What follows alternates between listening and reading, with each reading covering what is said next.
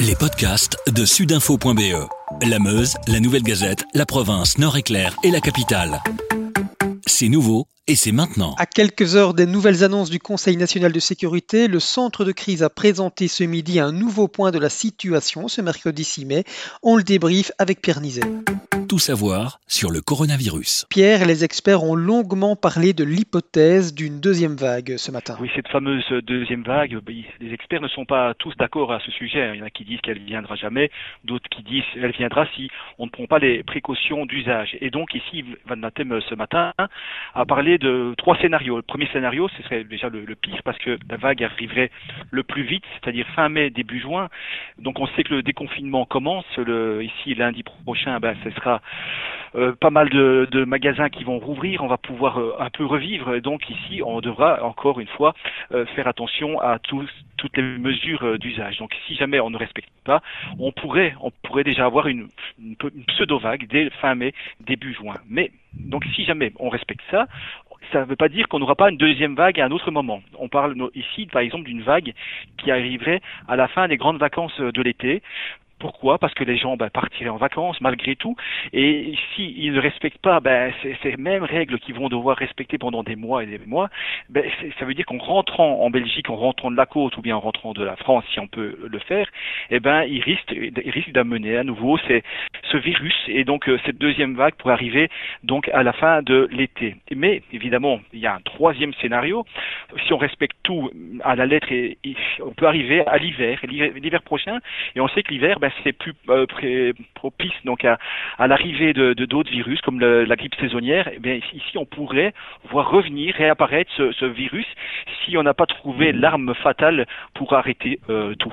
Autre sujet évoqué, ces fameux symptômes. Oui, donc là, ici, Ivan Datem a parlé d'une étude hollandaise qui vient d'être sortie. Là, ça s'est passé dans les hôpitaux hollandais. Ils ont demandé à 800 personnes qui travaillaient dans les hôpitaux, donc des, le personnel des soins de santé, euh, qui ont été infectés, dès, le début de prendre, de noter quels étaient les symptômes qui les touchaient particulièrement au début donc de cette euh, ben, de cette maladie. Ils ont euh, constaté notamment une fatigue intense. Ils se sentaient vraiment pas bien du tout. Ils se plaignaient de, de maux de tête, mais pas des, de simples migraines, mais des maux de tête que vous n'avez jamais eu de votre vie, mais aussi de courbatures de douleurs musculaires importantes. Et donc ils ont noté aussi des, douleurs intenses dans les yeux, à l'arrière des yeux, et aussi important, on en a déjà pas mal parlé, de la perte du goût et euh, des troubles de l'odorat. Donc ça ne correspond pas à ce qu'on avait dit au début. On avait parlé de, des premiers symptômes, les symptômes classiques, c'était la toux, c'était la difficulté de respirer, les douleurs dans la gorge ou encore euh, un peu de température. Ici, donc Ivan Natem a bien dit que ces, ces nouveaux symptômes qui ont été constatés par euh, le personnel soignant sont vraiment à regarder de très très très près parce que ça arrive dès le départ, dès le début, et donc c'est à ce moment-là qu'on est le plus contagieux possible.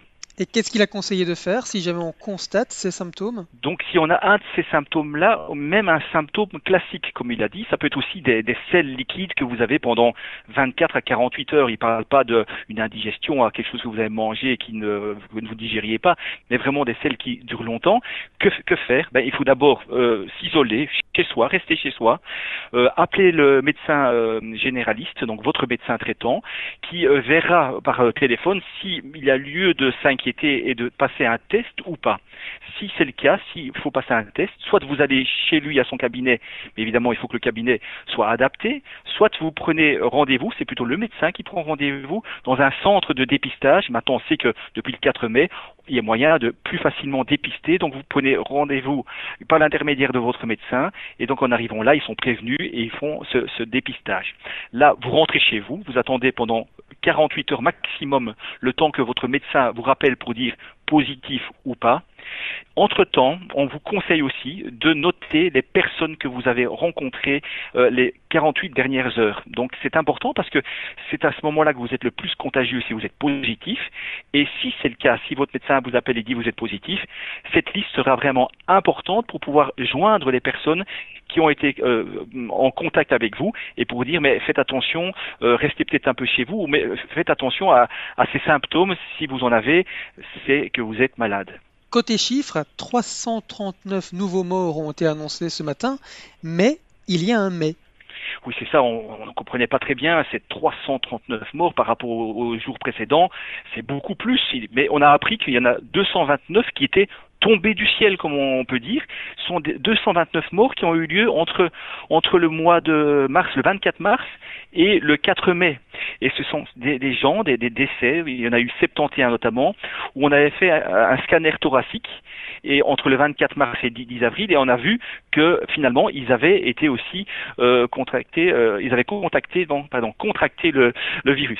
Il y a eu 157 cas aussi de, de personnes dont on n'a pas fait de diagnostic, pas eu de, tests qui ont été faits, et donc il y avait une, suspicion euh, du médecin hospitalier.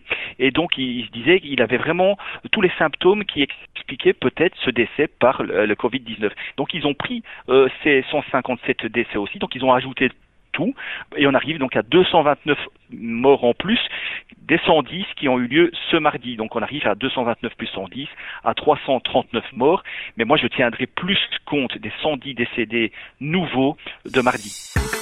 Avec sudinfo.be, la Meuse, Nouvelle Gazette, la province, Nord-Éclair et la capitale, Passer en mode local.